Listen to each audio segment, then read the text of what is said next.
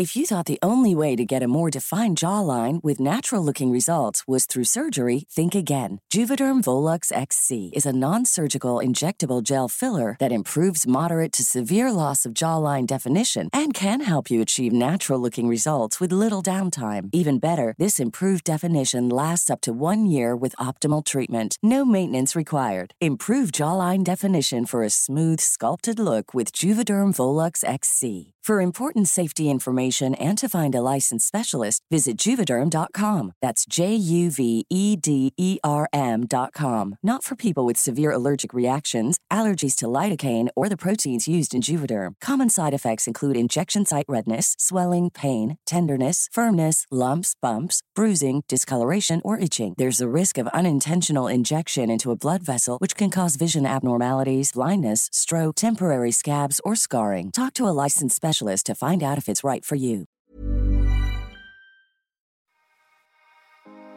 En el episodio de hoy vamos a hablar de los duelos y las pérdidas. Junto a Alberto Simoncini, especialista en este tema, vamos a hablar sobre cómo enfrentar una pérdida, cómo acompañar a alguien que está pasando por un duelo, por qué le tememos tanto a la muerte y por qué sigue siendo un tema tabú, y sobre si existe una fórmula para transitar los duelos de mejor forma. Este episodio es en colaboración con Crece tu Coco. Bienvenidos, bienvenidas y bienvenides. Hola Alberto, ¿cómo estás? Hola Juanjo y hola a todos lo, que estáis escuchando. Estoy muy bien, gracias. ¿Y tú? Bienvenido, muy bien, feliz de tenerte y con muchas preguntas y muchas dudas de los duelos que te quiero hacer. Adelante, aquí estoy, con mucha ilusión, muchas gracias. Pues Alberto, primero cuéntanos un poquito sobre ti, cuéntanos cómo estás, esa es pregunta obligada un poco en el podcast, cómo te encuentras hoy y ya empezamos a hablar del duelo. Bien, me encuentro muy bien y con ganas de participar eh, en este magnífico podcast. Además, decirte que he escuchado el episodio del año pasado que hiciste con tu amiga del, alma, María José Alonso. Y me he emocionado mucho y decirte que habéis compartido una cantidad impresionante y muy valiosa de elementos importantes sobre el duelo. Así que hoy espero no repetirme demasiado porque habéis dicho cosas muy, muy, muy sabias y muy inteligentes. Así que enhorabuena a los dos. Qué bueno, qué bueno. Pues para empezar a hablar, me encantaría que comentáramos un poco por qué o cómo enfrentar una pérdida. Creo que estos momentos en los que nos enfrentamos a, estos cambios, porque yo creo que una pérdida, vela desde donde la quieras ver, desde un ser querido, pérdida de un trabajo, de una relación, trae cambios importantes en la vida de todos, ¿no? No solo en las dinámicas, sino también empezamos a sentir emociones que posiblemente antes no sentíamos, ¿Existe una receta, una fórmula para enfrentar estas pérdidas y estos duelos? Si me permites, Juanjo, aprovechando esta pregunta, me gustaría hablar de lo que es un duelo y de lo que es una pérdida, porque a menudo utilizamos estas palabras y, creo que es bueno, que casi siempre decirse duelo, eh, lo que se refiere a, la pérdida de un ser querido, ¿no? Como la muerte de un ser querido. Pero como tú acabas de decir, no es así. El duelo es proceso de aceptación, integración de una o más pérdidas. Me gustaría también decir la etimología de las palabras duelo y luto, desde el latín duelo y, luto desde el griego, porque esto nos ayuda luego para conversar sobre las claves para procesar un duelo. Evidentemente, eh, duelo viene de doler, del, latino, que tiene la raíz que tiene que ver con el dolor. O sea, el duelo es algo que duele. Y de esto no cabe duda. Pero desde el griego antiguo, luto viene del luo, que significa deshacer deshacer, así como se deshace el azúcar en el agua, pero también deshacer un nudo, o sea, soltar, dejar algo. Y estos son elementos característicos de cualquier proceso de duelo. Bien, pérdidas hay muchas. Yo trato 10 principales pérdidas. Y, eh, como he dicho antes, no es solo la muerte de un ser querido, la pérdida del trabajo. Es la pérdida de la funcionalidad motora cognitiva, por ejemplo. Es la pérdida de una amistad. Es la pérdida he tenido pérdida también como ah, cuando sufrimos acoso, mobbing en el trabajo, bullying en el cole, maltrato, maltrato psicológico, abuso psicológico, abuso físico, incluso pérdida de dinero, pérdida de estatus, de prestigio. Todas esas son pérdidas. Entonces la pregunta es ahí, ¿qué es una pérdida? La pérdida ¿no? es el acto de perder algo o alguien. Entonces nosotros podemos perder solo lo que tenemos. ¿Realmente tenemos este algo o este alguien? Qué importante eso que dices, ¿no? Porque sí, creo que ahí nos reta mucho a repensar el tema, por ejemplo, de, de que creemos que tenemos personas, que tenemos a las personas con nosotros y, nos aferramos mucho a esa idea, ¿no? Qué importante eso que dices. Exacto, cuando en realidad la clave de nuestra experiencia de vida en el presente reside en las relaciones. En las relaciones. Tu amiga María José decía, te amo, te amo, te amo, te amo, te amo. Ah, esto es nutrir las relaciones, ser sincero, ser auténtico, dejar siempre detrás nuestro un buen perfume, como portándonos bien, de la mejor manera que podamos. Entonces tenemos relaciones y estas son las que, bajo la forma de memorias, que nos quedan cuando, por ejemplo, perdemos algo o alguien. De acuerdo. Y entonces, teniendo en cuenta esto, ya entendimos un poco mejor qué es una pérdida, qué es un duelo y todo esto. ¿Cómo podemos enfrentarlo de mejor manera? Para ti como terapeuta, ¿crees que exista una fórmula perfecta para vivir el duelo o cómo, cómo transitarlo? Yo veo el duelo como un proceso del no, o sea, la transición desde un no, no quiero esta realidad, no quiero esto que me ha pasado, no quiero que esto pasado haya pasado, quiero volver atrás. Eh, transición de este no a un sí, que es la aceptación. Así vale, acepto esta nueva realidad donde falta lo que antes tenía, lo que antes vivía, lo, que antes yo era. Entonces, ¿qué es lo que tengo que hacer? Enfrentarme a eso. Mi, clave, evidentemente, cada duelo es una historia personal, es una narrativa única de, de, cada persona, pero hay un elemento común que es no quiero sufrir. Y el elemento clave para mí es ir justo en el centro del sufrimiento, porque si lo evito, se queda ahí, ¿no? no puedo, no puedo querer no sufrir, pero no puedo no sufrir. Eventualmente lo puedo desplazar en el tiempo, puedo esperarme, puedo llenarme todos los días de más gimnasio, más trabajo, eh, más cervezas, más discoteca, más cine, todo lo que quieras, más videojuegos.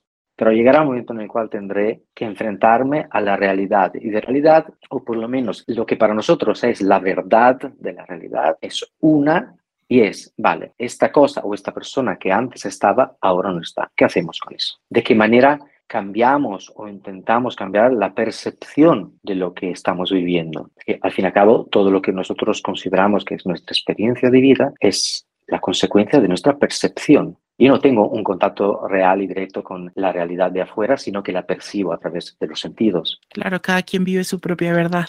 Por ejemplo, si yo te digo que Pablo ha muerto, Eventualmente dirás, no sé quién es, lo siento mucho, pero no sientes nada. Pero si te cuento la historia de Pablo y logro contarte quién era para mí, cambiará tu percepción. Entonces, a través de este cambio de percepción, sentirás empatía conmigo, entonces sufrirás. Lo mismo podemos hacer al revés, en el sentido cuando sufrimos mucho, cambiando, modificando parte de la perspectiva, podemos entender que lo que hemos vivido puede tener otros significados. No vamos a borrar el sufrimiento, pero lo vamos a transformar en dolor, como la herida abierta vamos a transformarla en una cicatriz, porque entendemos que hace parte de una experiencia de vida mucho más amplia de lo que yo puedo vivir desde mi única perspectiva personal. De acuerdo. Y eso que dices sí es muy importante y justo lo hablábamos en el anterior episodio de duelo, que sentirlo es lo más importante y creo que ahí sí, yo no soy muy de, ay, tienes que tener paso uno, paso dos, paso tres para vivir procesos, porque siento que son procesos muy personales, pero creo que sí algo innegable en el duelo es sentir y permitirse sentir.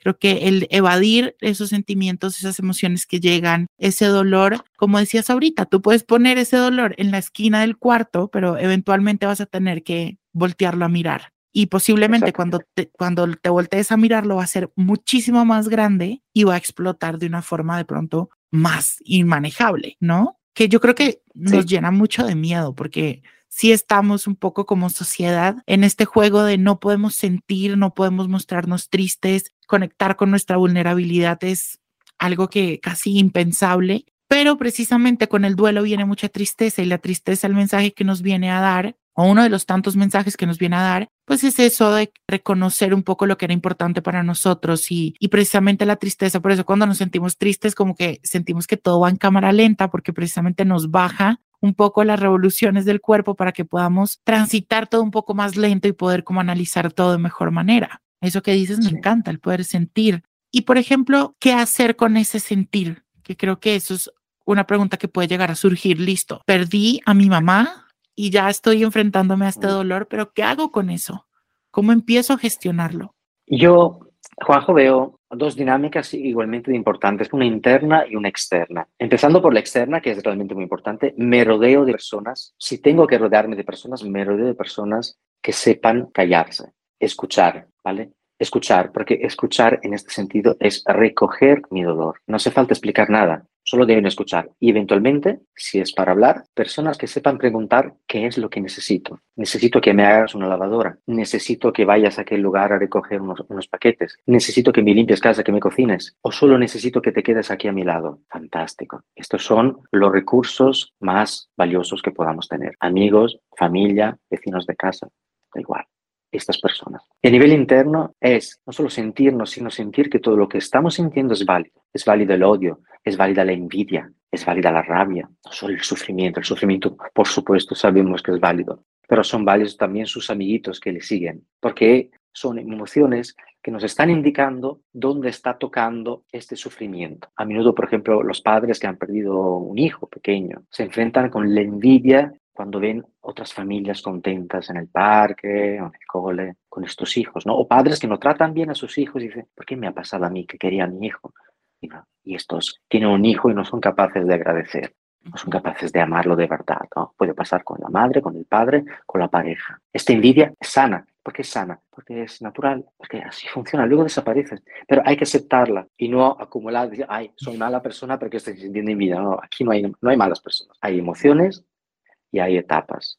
Entonces, lo más importante internamente es, ¿estoy sintiendo eso? Pues lo acepto. Es válido. Es válido porque lo estoy sintiendo yo. Entonces es natural. No hay nada raro, nada malo, nada que tapar. Esto es importantísimo. Si no corro riesgo de que además de sentirme mal, acumulo sentimientos de culpa por algo que es completamente natural. Y como todas las emociones, cuando nos permitimos sentirlas, poco a poco se van. Si intento reprimirlas, se quedan y se acumulan y se enfadan y luego sí que se pueden volver algo peligrosas. Yo creo que importante es entender que hay emociones y ya.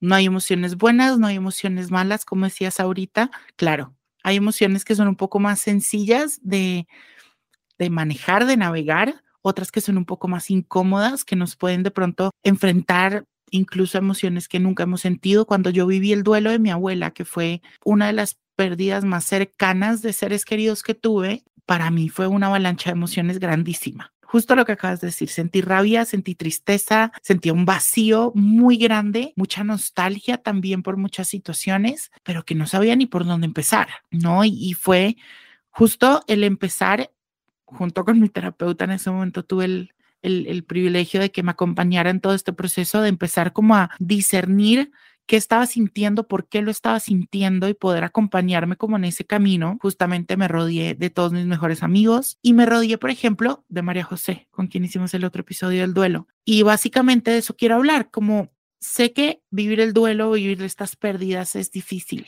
Y para muchos es por primera vez y van, y no va a ser la única pérdida que uno va a vivir en la vida. Creo que vivimos diferentes pérdidas a lo largo de toda nuestra existencia, pero también nos vamos a enfrentar en momentos en los que vamos a tener que acompañar a otros en esas pérdidas, ¿no? Ahorita hablaste un poquito de poder rodearse de personas que sepan acompañar, que sepan recoger mi dolor, pero hablemos un poco más a, profundidad de eso. ¿Cómo puedo acompañar a alguien que está pasando por un duelo? Muchas personas de pronto se ponen frías o incluso se distancian de otras personas porque no saben qué decir, pero ¿cómo podemos acompañar de mejor manera a las personas que atraviesan un duelo? Yo creo que, evidentemente, si una persona está sufriendo un duelo y este duelo es muy duro por, varias razones que pueden ser, ¿eh? y sobre todo cuando, cuando se acumulan remordimientos o sentimientos de culpa en las memorias relacionadas con lo perdido, la persona perdida, esto complica el, el normal fluir del proceso de duelo. Ahí es donde recomiendo buscar un buen profesional y dejarse guiar para no pasar años en este duelo. Cuando nosotros queremos acompañar en el duelo, creo que lo más importante, Juanjo, es hacernos disponibles de la manera más útil para el otro. Tampoco llamar todos los días, enviar 40 mensajes, buscar con videollamadas todo el tiempo para saber si el otro está bien o si todavía está hablando de suicidio o de tristeza. ¿Vale? Es como decir, ahí estoy. Lo más importante que tú sepas es que aquí estoy. ¿Quieres llorar? Te llamo o vengo ahí. ¿Quieres que vayamos fuera a cenar? Vamos a cenar quieres estar solo, me lo dices y no te molesto. Pero estoy, está es como la columna, ¿no? No hace falta que la veas, pero ahí está. Y creo que es la cosa más importante. Tampoco imponer, evidentemente. Y si estamos nosotros en duelo, es saber pedir también, que nos cuesta muchísimo, ¿sabes? No, yo puedo solo, yo puedo solo. no, no estás en duelo, pide, porque la gente luego, cuando tú le das esta posibilidad, esta opción, se siente útil. Entonces es una manera de volver a nutrir las relaciones. Me estás pidiendo ayuda, pero si yo estoy. No puedo, podré en otro momento o de otra manera, pero es muy importante también. Qué importante eso, aprender a pedir, pero en general en la vida creo que a veces nos cuesta mucho y lo hablaba mucho con Alicia, una amiga muy especial para mí, y ella me decía, ¿por qué te cuesta tanto pedirle a la gente que te sostenga? Y más a las personas cercanas, ¿no? O sea, no le estás pidiendo a cualquier extraño que venga y se quede contigo, que venga y te haga compañía, se lo estás pidiendo a tu mamá, a tu hermano, a tu mejor amiga. Y eso sí es importante. Y creo que en esos momentos de duelo a veces lo que tú decías ahorita, a veces no necesitamos mucho. Necesitamos simplemente que nos escuchen, simplemente tener a la persona al lado para sentirnos acompañados. O sea, creo que eso es muy importante, aprender a identificar qué necesitamos, saberlo pedir de la mejor forma. Creo que también el duelo tiene, y tú me dirás, tiene varias etapas, ¿no? Hay momentos en los que uno está muy acompañado y está perfecto estar muy acompañado, pero hay momentos en los que también uno necesita hacer un proceso un poco más solitario y estar un poco más con uno y poder enfrentar eso. ¿Cómo se viven esas etapas? ¿Tú cómo lo ves como terapeuta? este momento que, que tú dices, por un lado, es muy natural, es muy positivo. Siempre recomiendo también tener la habilidad de recortarse momentos de silencio y de soledad para podernos enfrentar al sufrimiento el sufrimiento es nuestro, es interior, ahí tenemos que estar igual acompañados. Pero por otro lado, es un, un, momento que se da también a nivel natural porque después de un mes, dos meses, las personas que igual nos han acompañado se suponen o piensan que deberíamos ya estar mejor. Entonces no tiene la atención o el cuidado que podían tener en un primer momento. A menudo escucho historias de, de cuando las personas que antes te han ayudado dicen, bueno, pero ya ha pasado tiempo, ley de vida, ¿no? Hay que ir adelante. Es como, vale, han pasado cuatro meses, ya. Esto, esto evidentemente nos obliga a estar en soledad, pero hay que verlo como una oportunidad, no como una, una amenaza, ¿vale? Entonces, vale, no es que los demás son malos y ahora ya no me quieren. Quality sleep is essential. That's why the Sleep Number Smart Bed is designed for your ever-evolving sleep needs. Need a bed that's firmer or softer on either side? helps you sleep at a comfortable temperature, Sleep Number smart beds let you individualize your comfort so you sleep better together. JD Power ranks Sleep Number number 1 in customer satisfaction with mattresses purchased in-store. And now save 40% on the Sleep Number limited edition smart bed for a limited time. For JD Power 2023 award information, visit jdpower.com/awards. Only at Sleep Number stores or sleepnumber.com. If you're looking for plump lips that last, you need to know about Juvederm lip fillers. With Juvederm Volbella XC and Juvederm Ultra XC, your lip look, whether it's subtle or bold, can last up to one full year with optimal treatment and no additional maintenance. Find a licensed specialist and see if it's right for you at Juvederm.com today. That's J U V E D E R M.com. Add fullness to lips in adults over 21 with Juvederm Volbella XC or Juvederm Ultra XC. Do not use if you have severe allergies or a history of severe allergic reactions, or if you're allergic to lidocaine or the proteins used in Juvederm. Tell your doctor if you have a history of scarring or taking medicines that decrease the body's immune response or that can prolong bleeding. Common side effects include injection site redness, swelling, pain, tenderness, firmness, lumps, bumps, bruising, discoloration, or itching. As with all fillers, there's a rare risk of unintentional injection into a blood vessel, which can cause vision abnormalities, blindness, stroke, temporary scabs, or scarring. For full important safety information, visit juvederm.com. Sino que también pues, es el momento en el cual me han sostenido como paracaídas en su momento, ahora es el momento de enfrentarme yo a estos momentos de soledad y duros. Alberto, ahora quisiera que habláramos un poco de la muerte. ¿Por qué le tenemos tanto miedo a la muerte? ¿Por qué nos causa como tanto miedo esa idea de, de irnos yo creo que yo he tenido un proceso muy bonito con la muerte, como que he entendido y la he resignificado. Antes yo era de las personas que le tenía pánico a la muerte. Y no, no, no a la muerte mía, a la muerte de quienes me rodean. Me daba pánico que se muriera alguien. Pero desde, por ejemplo, la muerte de mi abuela, hice un trabajo muy bonito de empezar a reconocer que sí, físicamente posiblemente no está conmigo, porque ya no, ya no voy los viernes en la tarde a su casa, ya no viene a almorzar a mi casa los sábados y en la tarde vemos películas, o sea, ya no pasan ese tipo de cosas físicamente, pero sí he hecho un trabajo muy grande de reconocer no solo los trazos que dejó ella en mí, sino reconocer diferentes formas en las que ella me acompaña durante siempre, en toda la vida, ¿no? Durante el camino. ¿Por qué le tenemos tanto miedo?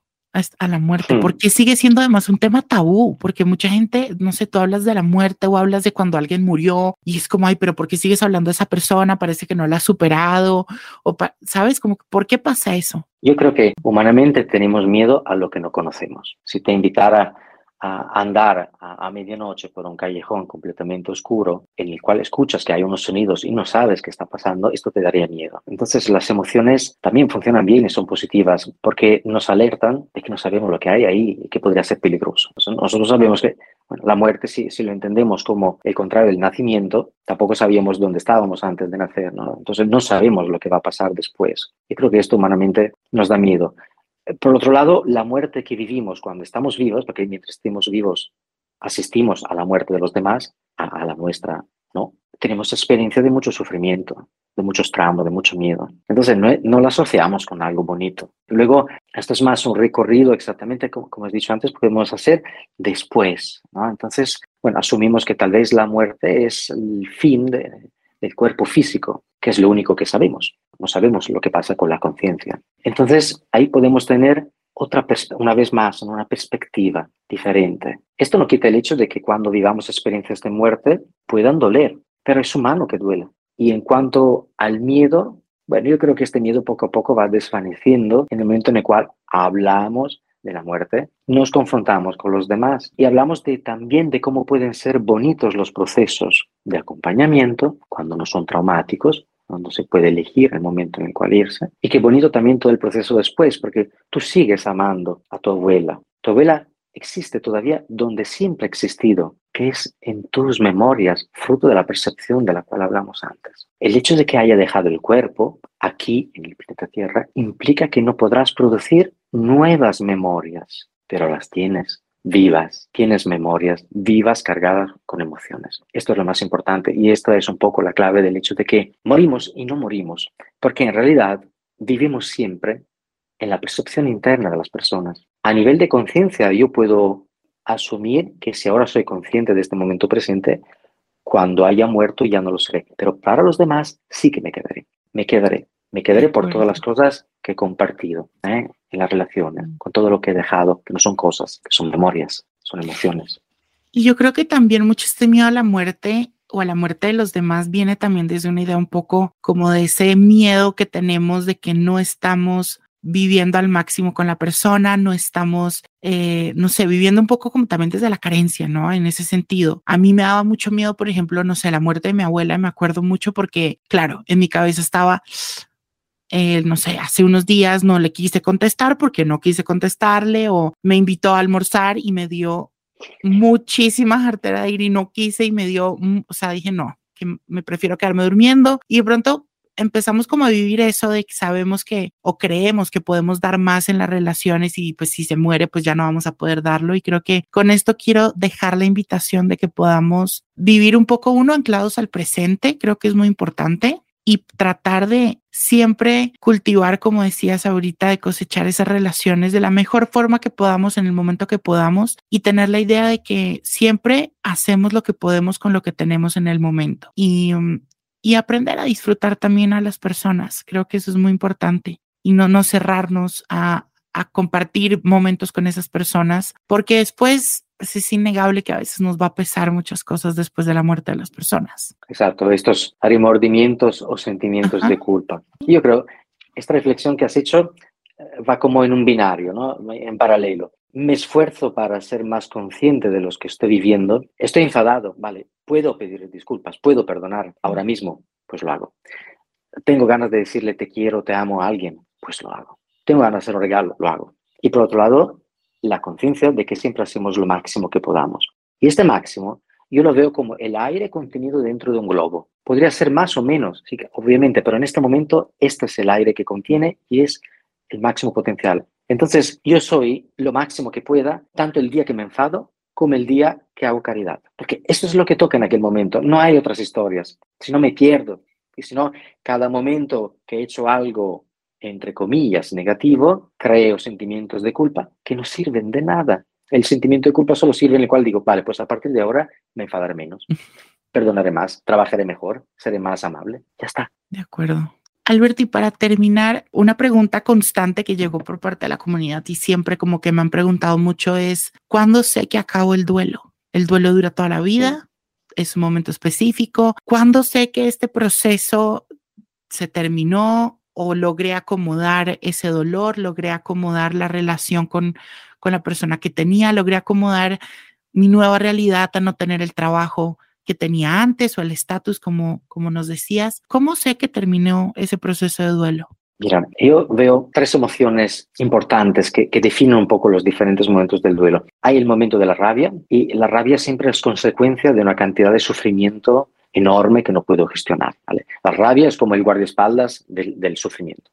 Cuando sufrimos demasiado viene la rabia, cuando no puedo gestionar este sufrimiento. El segundo momento es solo sufrimiento, ya no me enfado pero siento que estoy sufriendo. Y el tercer, la tercera emoción es el amor. Cuando yo puedo recordar una persona que haya muerto, una pareja que haya tenido, la cual me he separado, cómo me sentía corriendo con las piernas cuando hoy no tengo las piernas, ¿vale? Cualquier tipo de pérdida. Y puedo sonreír y puedo sentir serenidad. Entonces yo creo que se ha acabado un proceso, que es justamente el proceso del pasar del no al sí, el proceso del aceptar que esta es mi realidad y entonces me puedo permitir vivir en esta realidad sin juzgar, sin juzgarme, porque cuando hay juicio, entonces punto el dedo y digo, no es justo, no me lo merezco, a los demás no le ha pasado, a mí sí. Importante. Decíamos en el episodio con María José que ella se dio cuenta que había logrado transitar todo el proceso de duelo con su papá, que fue bastante complicado cuando ella logró o empezó a sentir que no recordaba con dolor con muchísima tristeza lo que fue su papá y toda la muerte de su papá, sino que empezó a recordar desde el amor, que recordaba desde el amor, que empezó a aceptar precisamente esa realidad de, de no tener a su papá físicamente ahí, pero pues hablábamos y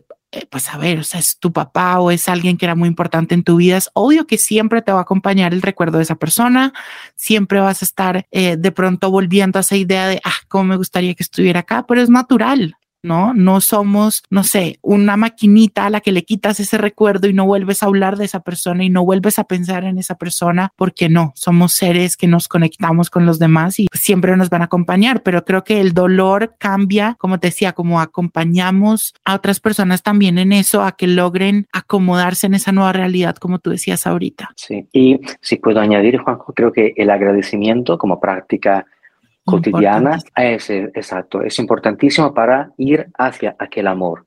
¿no? ¿Vale? Es triste que haya muerto mi papá, sí, pero ¿estás agradecido por haber tenido este papá? ¿Estás agradecido por todo lo que recuerdas con él? Por todas las veces que te, te dio un beso en la frente, que te acompañó a, a jugar, todas las veces que te apoyó, estás agradecido, vale. Entonces, celebremos también la vida que has podido vivir con tu padre y celebremos la vida de tu padre, porque esto es mucho más que los pocos momentos de ahora de sufrimiento. Sufrimiento es enorme, evidentemente, pero celebremos la vida, no solo lloremos, lloramos la muerte. Y la gratitud creo que nos permite conectarnos con eso. ¿no? Nos permite conectarnos con lo que, con lo que se vivió y eso que dices de la gratitud, creo que es una muy buena herramienta para empezar a enfrentar cualquier duelo, ¿no? Y para, o sea, la gratitud me parece divina para muchísimos procesos y creo que sí en el duelo, el poder conectarnos con lo que fue y agradecer no solo de pronto lo que de pronto está como más por encima en la superficie de las relaciones, sino poder agradecer a profundidad lo que esa persona dejó en nosotros, lo que le aprendimos, lo que ese trabajo me permitió hacer, lo que esta relación, esta amistad, etcétera. Creo que sí nos conecta mucho con el presente y dejamos un poco la carencia un poco de lado, como ese sentimiento de ya no está, que simplemente nos conecta mucho más con ese sufrimiento y no nos permite transitarlo, ¿no? Y avanzar. Creo que es súper importante. Me un poco la imagen del vaso medio vacío y medio lleno, ¿no? Sabemos ver que ha habido agua ahí, sabemos ¿no? tener gratitud para eso. Importantísimo. Y esto pues un poco reeduca nuestro ego también, ¿no? Claro. rebaja las revoluciones del ego, que tiene la tendencia a quejarse, y volvemos a conectar con emociones más altas, ¿eh? por así decirlo. Y otra, otra pregunta que llegaba mucho era, ya viví un duelo, voy a vivir otro duelo en mi vida. Y creo que, claro que sí. ¿no? Ahorita nos decías, el duelo es el proceso de aceptar e integrar una pérdida y una pérdida puede ser muchísimas cosas, no es solo la pérdida por la muerte de un ser querido, es la pérdida por la muerte de una mascota, por ejemplo, que también poco se habla, la pérdida de un trabajo, de una relación, de una pareja, de estatus, de un trabajo. O sea, creo que vivimos infinidad de pérdidas a lo largo de toda nuestra vida. Sí. Y ahora que dices em, animales, quiero decirte que yo trabajo pérdidas de seres queridos humanos, animales, e incluyo también los vegetales. Mm, cuando muere o cuando se, se, tira por abajo un árbol con cientos de años en una comunidad, en un pueblo, esto implica un duelo también y el, árbol está vivo. No, no, creo que sea una exageración, sino es importante también incluir las pérdidas porque cada pérdida es personal. Mm. Tú sufres porque amas, ¿vale? Si no, volveríamos a pensar que es, se supone que debería ser eh, más, más válido el, el, sufrimiento por un papá que en el sufrimiento por un perro. Pero el sufrimiento tiene que ver eh, exactamente, es directamente proporcional al amor que invertimos en una relación o que tenemos hace, hace unos días me encontré con mi vecina y estaba como triste y me dijo, no, se me murió uno de mis perros y la abracé porque sé que fue eso. Yo, por ejemplo, se me murió mi perro de toda la vida. Lorenzo llevaba 17 o 18 años conmigo, toda la vida. Tengo 23 años. O sea, desde que tengo uso de razón lo he visto y fue muy duro. Y me acuerdo que ese fue de los primeros duelos en los que yo decidí no sentir y fue el peor error del mundo porque claramente fue muy duro. Y las mascotas o, como tú decías, los árboles o todos estos eh, seres vivos también que nos acompañan son compañía y generamos conexiones con ellos también, ¿cómo que no? O sea, para mí, por ejemplo, en este momento, mis gatos, que son mis hijos, son mi compañía diaria. Y claro que cuando tengan que irse va a ser un proceso igual que el que viví con mi abuela, con mi abuelo y los que voy a seguir viviendo aquí para adelante mientras estemos vivos, ¿no?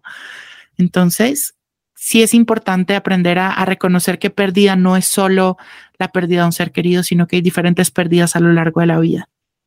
Y si puedo, Juanjo, añadir, em, me gustaría eh, especificar que detrás de cada pérdida hay subpérdidas que quedan escondidas, pero en realidad son las que nos duelen. En el caso, por ejemplo, cuando alguien pierde un perro, eh, no solo pierde em, el cuerpo de aquel perro, sino que pierde el rol que él tenía con este perro. Eh, pierde también la presencia em, multisensorial del perro en casa, el sonido que hacía aquel perro, la visión del perro, el perfume del perro.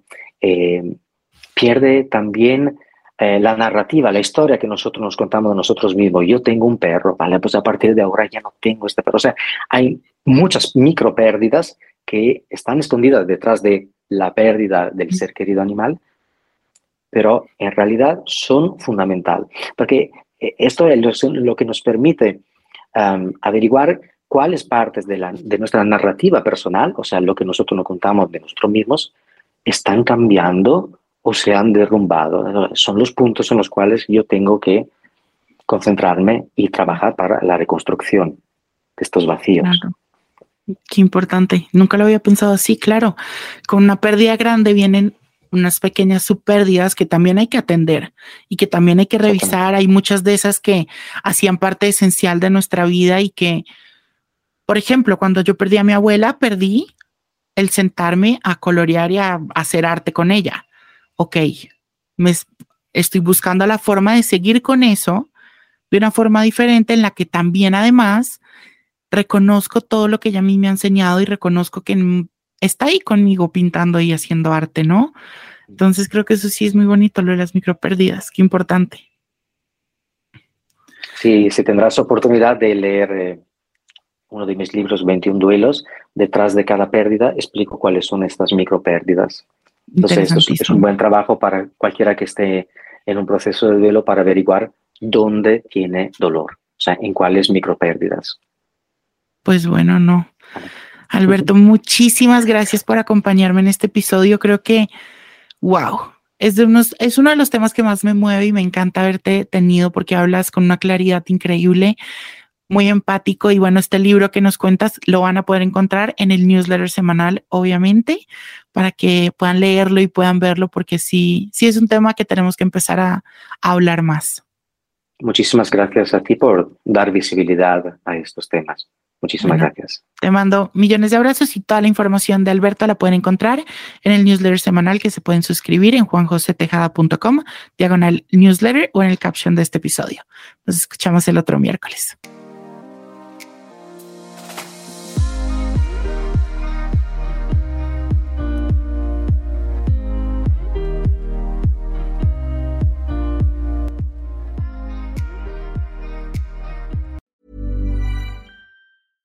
Cool fact a crocodile can't stick out its tongue. Also, you can get health insurance for a month or just under a year in some states. United Healthcare short term insurance plans, underwritten by Golden Rule Insurance Company, offer flexible, budget friendly coverage for you. Learn more at uh1.com.